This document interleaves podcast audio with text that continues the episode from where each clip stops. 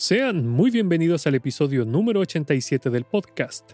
En el día de hoy quiero hablar sobre una nueva fractura en las iglesias debido al COVID-19 y a las vacunas. Están escuchando Edificados en Cristo y mi nombre es Alexis. Este podcast tiene como objetivo que profundicemos en la palabra de Dios, que conozcamos más del Señor y que descubramos cómo podemos edificar nuestras vidas sobre la roca que es Cristo el Señor.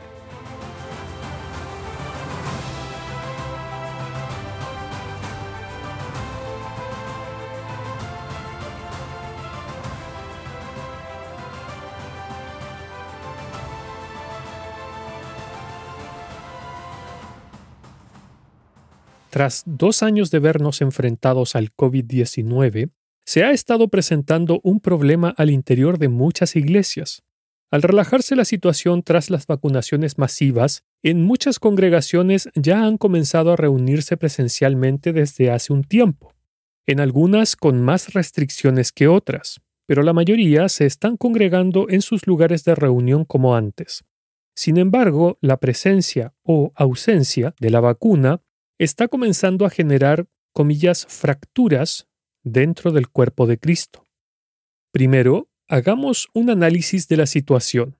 Hoy en día, a raíz de lo del COVID, al interior de las iglesias se están formando, por así decirlo, dos bandos.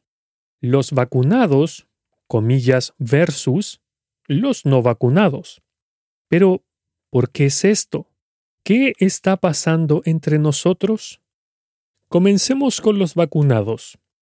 Algunos hermanos son llamados o se identifican como, comillas, provacunas, lo cual significa que son hermanos que no solo se han vacunado, sino que además difunden y defienden los beneficios y la protección que brindan las vacunas contra el SARS-CoV-2 a quienes las reciben, siguiendo de esta manera las recomendaciones y lineamientos que se emiten desde la OMS y los diferentes ministerios de salud de los diferentes países donde residen, basando su decisión en lo que dice Romanos capítulo 13.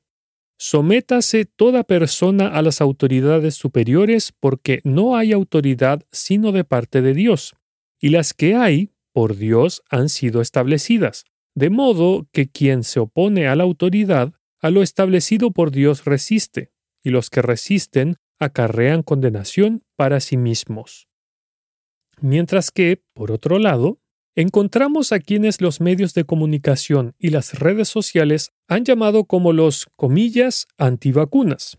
Dentro de este comillas grupo se encuentran algunos cristianos que rehusan vacunarse echando mano de diferentes argumentos, como por ejemplo, que las vacunas son experimentales, por lo que se desconocen los efectos a largo plazo y el daño que le puedan producir al cuerpo, el cual es templo del Espíritu Santo, según leemos en 1 Corintios capítulo 6, verso 19.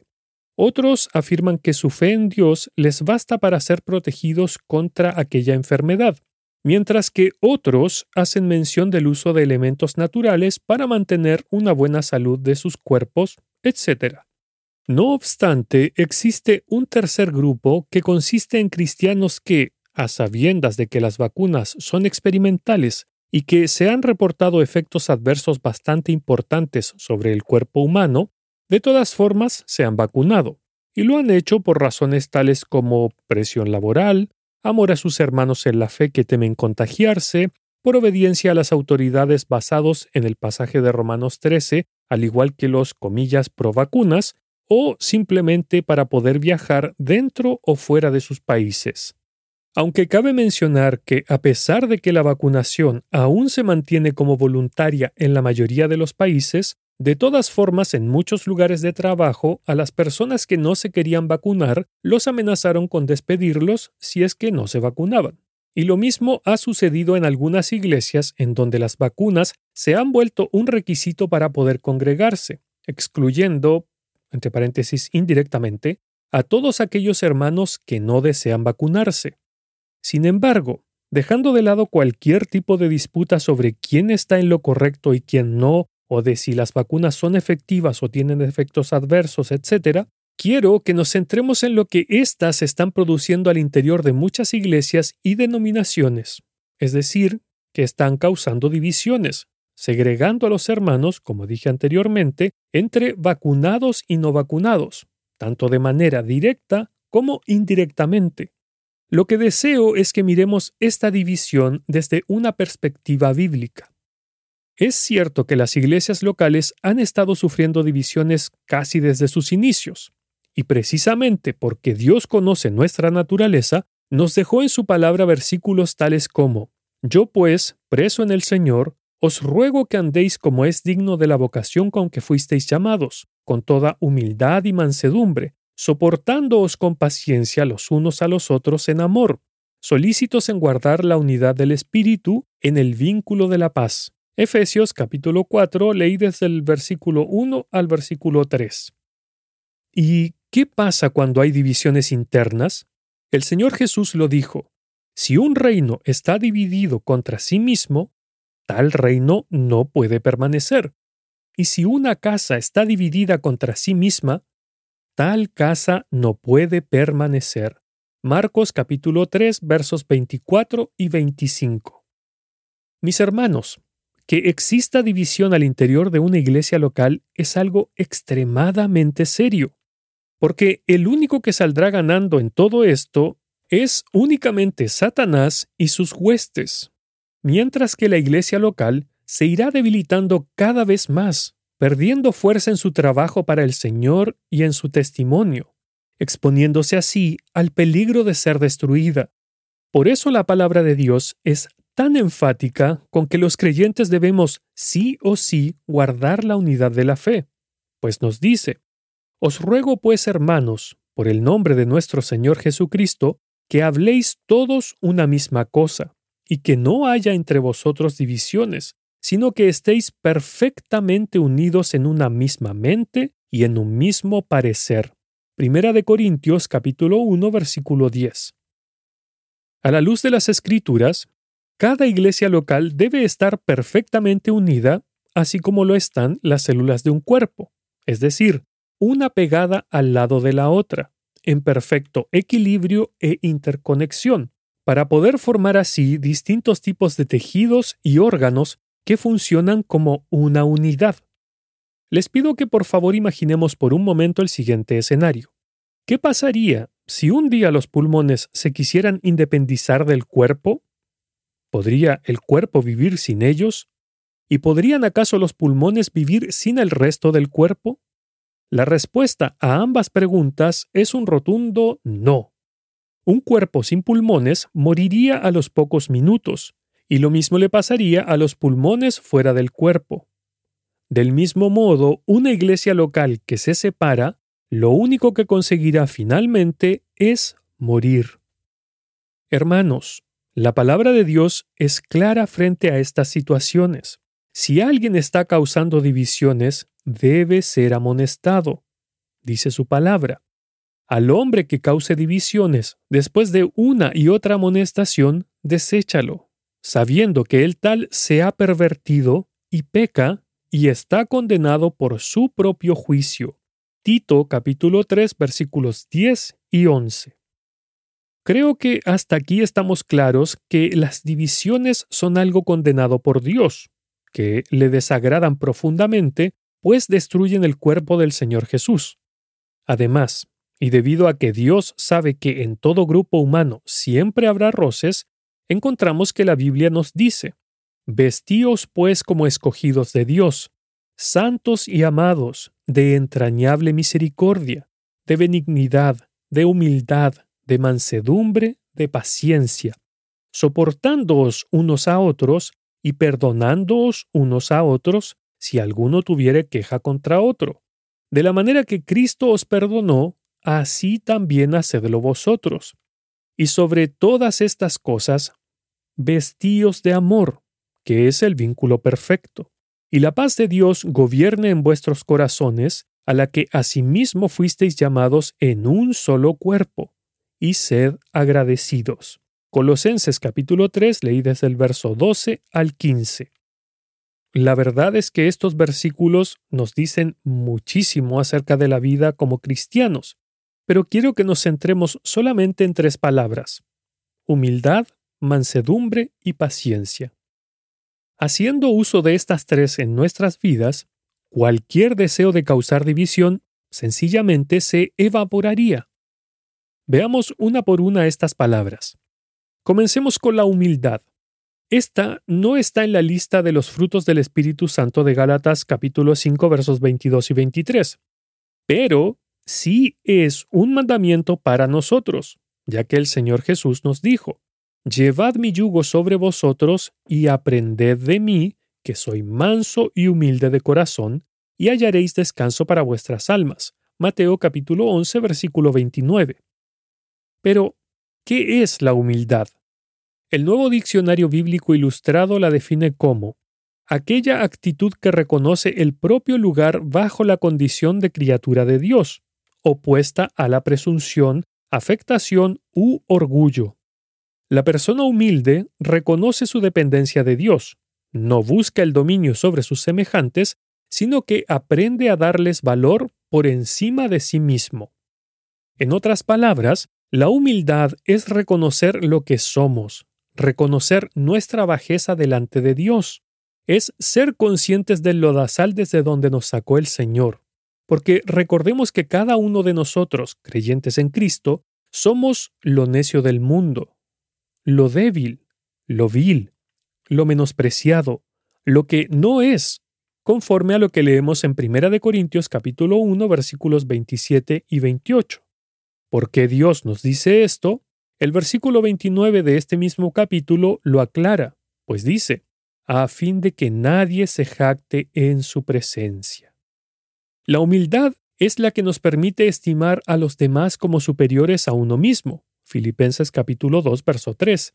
Pero ciertamente la humildad se relaciona mucho con la mansedumbre en esto del sometimiento a los demás. Y si nos damos cuenta, tanto en el pasaje de Mateo como en el de Colosenses, aparecen juntas la humildad y la mansedumbre. ¿Por qué? Acabo de decir hace poco que se relacionan mucho entre ellas. La palabra mansedumbre en el idioma griego, prautes, se usaba para hablar de cosas personas y animales. Con respecto a estos últimos, esta palabra hacía alusión a un animal que siendo salvaje había sido domado. Sin embargo, aquel animal seguía conservando toda su fuerza para ser salvaje, pero se puso bajo el dominio de un amo, reconociendo así su inferioridad. Entonces, podríamos decir que si relacionamos la humildad y la mansedumbre, podemos ver de qué nos hablaba el Señor en Mateo 11:29 al describirse como manso y humilde de corazón. Porque siendo Él el Dios altísimo, creador y sustentador de todas las cosas, decidió someterse bajo la voluntad de su Padre y humillarse al tomar la forma humana, y más aún, muriendo en la cruz del Calvario, tal como leemos en Filipenses capítulo 2 versículo 8. Pero también le vemos siendo manso quien a pesar de ser el Todopoderoso, se somete al señorío del Padre, ya que nuestro Señor Jesús, pudiendo hacer su propia voluntad como Dios, nunca lo hizo. Él mismo dijo, porque he descendido del cielo no para hacer mi voluntad, sino la voluntad del que me envió. Juan capítulo 6, verso 38. ¿Y qué pasa con la paciencia? En el griego la palabra paciencia, macrozumía, por un lado nos describe a un espíritu constante que nunca cederá, que es lo que pasa cuando somos pacientes. Esperamos hasta que suceda lo que estamos esperando. Mientras que, por otro lado, nos habla del espíritu que pudiendo vengarse de alguien, no lo hacía, del mismo modo como es Dios para con nosotros, quien, en vez de castigarnos y derramar su justicia santa y perfecta sobre nosotros a consecuencia de nuestros pecados, nos mostró su gracia y su amor. Por lo tanto, todos aquellos que hemos sido adoptados como sus hijos debemos hacer lo mismo. Lo cierto es que es un ejercicio diario y constante. Me refiero a lo de ser pacientes, ya que bien dijo el Señor Jesús, si alguno quiere venir en pos de mí, niéguese a sí mismo, tome su cruz cada día y sígame. Lucas capítulo 9, verso 23. Pero ¿A qué voy con todo esto? ¿Qué relación tiene esto con las vacunas y las divisiones en las iglesias? En que nosotros como creyentes, que formamos parte de una iglesia local, debemos vestirnos de humildad, mansedumbre y paciencia, para que así nos podamos soportar los unos a los otros. La palabra nos habla de soportarnos porque a veces somos una carga para otros hermanos, no solo cuando estamos en situaciones difíciles, sino porque todos ofendemos muchas veces, como dice Santiago 3.2, con nuestras palabras, nuestras actitudes o nuestras acciones. Por eso es que cada creyente tiene la responsabilidad de ser tan paciente con su prójimo como Dios lo ha sido con cada uno de nosotros. Lo que quiero decir es que usted, mi hermano amado, mi hermana amada, puede haberse vacunado y a raíz de ello ya no quiere reunirse con sus hermanos no vacunados. O al revés, usted no está vacunado y ya no se siente cómodo con sus hermanos vacunados, porque quizás, no sé, ya no le miran ni le tratan como antes, o por lo menos así lo percibe usted. Una cosa que tenemos que entender, mis hermanos, es que ciertamente este tema del COVID-19 ha generado mucho temor entre los hermanos, y de ahí que nacen estas divisiones, pues muchos cristianos se pusieron las vacunas por temor a enfermar, e incluso algunos por temor a morir. Pero sin importar las razones para hacer una u otra cosa, esta situación finalmente ha comenzado a crear divisiones entre los creyentes, ya que los hermanos no vacunados están siendo vistos como, comillas, una amenaza a la salud de los vacunados como un posible foco de contagio para aquellos vacunados. No obstante, esto no es otra cosa más que temor, pero un temor a lo desconocido, ya que nadie puede ver los virus volando en el aire. El miedo a lo desconocido es uno de los miedos más comunes en los seres humanos.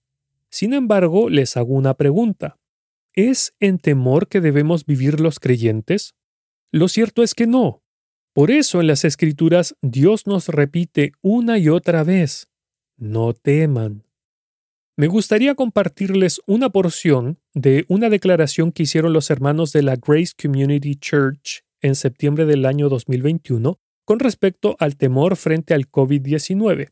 Dice así, el gozo, no el temor, debe dominar la comunión de los creyentes.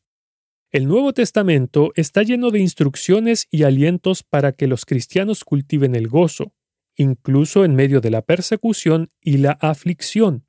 Estad siempre gozosos. Primera de Tesalonicenses capítulo 5 verso 16. Regocijaos en el Señor siempre. Otra vez digo, regocijaos. Filipenses capítulo 4 verso 4.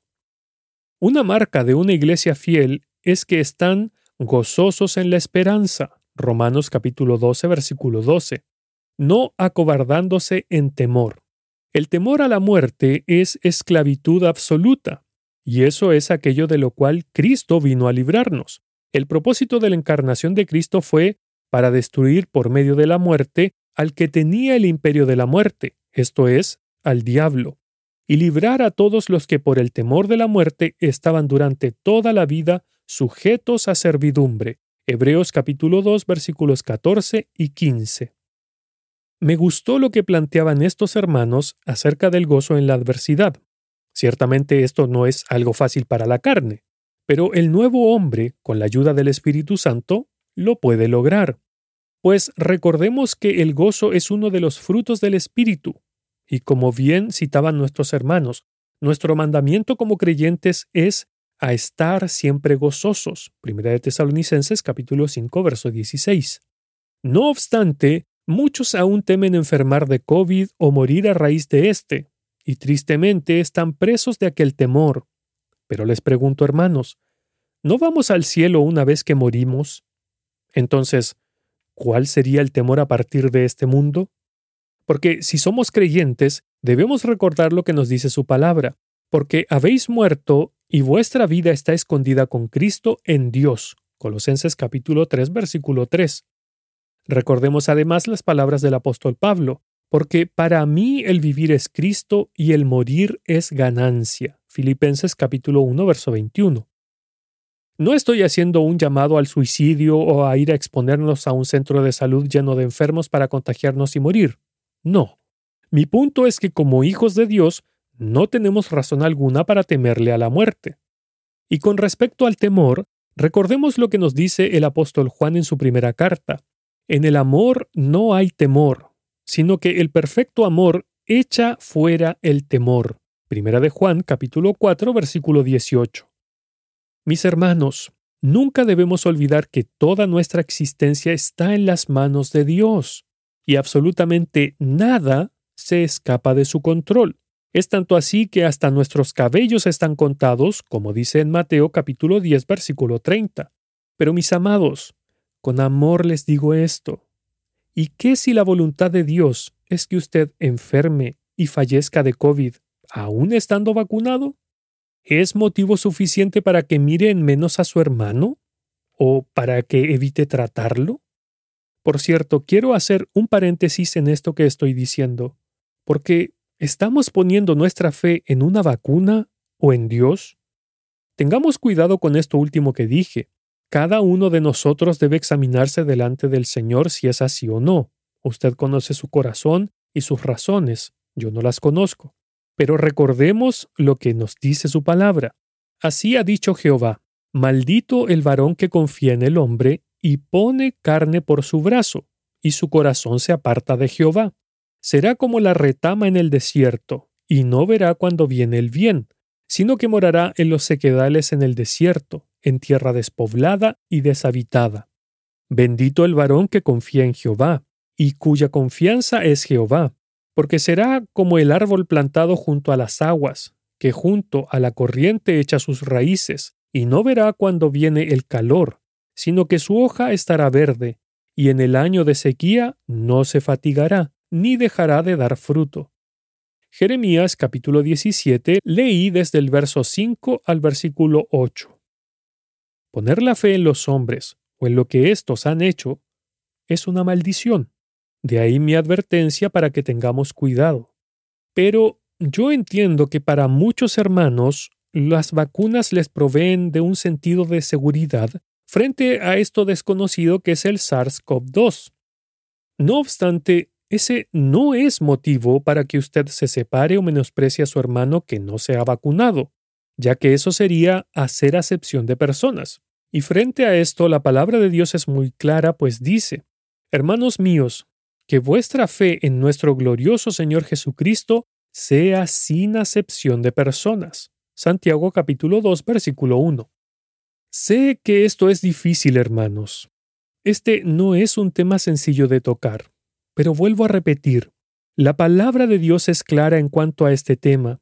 Sencillamente no podemos hacer diferencia entre los hermanos, menos por motivos de salud o decisiones sobre la misma, porque no existe ninguna razón de carácter espiritual que sea de peso y que nos permita hacer una división entre los vacunados y los no vacunados. Pero una cosa que no podemos olvidar, mis amados, es que en Cristo hemos sido hechos libres. Y su palabra es clara cuando nos habla de la libertad para tomar decisiones delante de Él. Escuche, uno hace diferencia entre día y día. Otro juzga iguales todos los días. Cada uno esté plenamente convencido en su propia mente. El que hace caso del día, lo hace para el Señor. Y el que no hace caso del día, para el Señor no lo hace. El que come, para el Señor come, porque da gracias a Dios. Y el que no come, para el Señor no come, y da gracias a Dios, porque ninguno de vosotros vive para sí, y ninguno muere para sí. Pues si vivimos, para el Señor vivimos, y si morimos, para el Señor morimos. Así pues, sea que vivamos o que muramos, del Señor somos. Romanos capítulo 14 versículos del 5 al 8. Hermano, hermana, usted por su convicción personal delante del Señor y no sé, por cuidar de su salud, se vacunó. Y si por el contrario, usted hermano, hermana, por su convicción de no dañar el templo del Espíritu Santo, no se vacunó. Sin embargo, ninguno de los dos se puede apuntar con el dedo, criticar o menospreciar, ya que como dicen los versículos de más arriba, que cada uno lo hizo para el Señor. Por lo tanto, no podemos juzgarnos o hacer acepción por las convicciones que delante del Señor hemos hecho. Mis amados, vuelvo a repetirlo, las vacunas no pueden separar a la Iglesia de Dios. Los temas que tienen que ver con el cuerpo físico y la salud de éste no pueden ser un obstáculo en nuestro amor y en nuestra comunión, tanto entre hermanos como para con Dios. Porque tal como decía anteriormente, hacer algo así sería hacer acepción de personas. Permítanme poner algunos ejemplos algo burdos, pero que grafican lo que quiero decir. Esto de vacunarse o no vacunarse es como si yo me apartara de un hermano porque come carne siendo que yo soy vegetariano o vegano o que miren menos a un hermano que no cuida su salud pues tiene sobrepeso, siendo yo de contextura normal, que ejercito regularmente y que cuido mi alimentación. Vuelvo a leer lo dicho por el apóstol Pablo, porque ninguno de nosotros vive para sí, y ninguno muere para sí. Pues si vivimos, para el Señor vivimos, y si morimos, para el Señor morimos. Así pues, sea que vivamos o que muramos, del Señor somos. Así que mis hermanos, no permitamos que Satanás gane terreno en nuestras vidas, pero especialmente en nuestras iglesias, porque como dijo el Señor, todo reino dividido contra sí mismo es asolado, y toda ciudad o casa dividida contra sí misma no permanecerá. Mateo capítulo 12, verso 25. Y si por causa de nuestro actuar de nuestra acepción de personas se divide la iglesia local donde estamos, ¿qué le diremos al Señor cuando estemos frente a su tribunal? Que el Señor bendiga su palabra. Si desea escuchar otros episodios del podcast, visite el sitio web www.edificadosencristo.net y si desea ponerse en contacto conmigo, lo puede hacer en el apartado de contacto del sitio web o escribiendo directamente a edificadosencristo.net.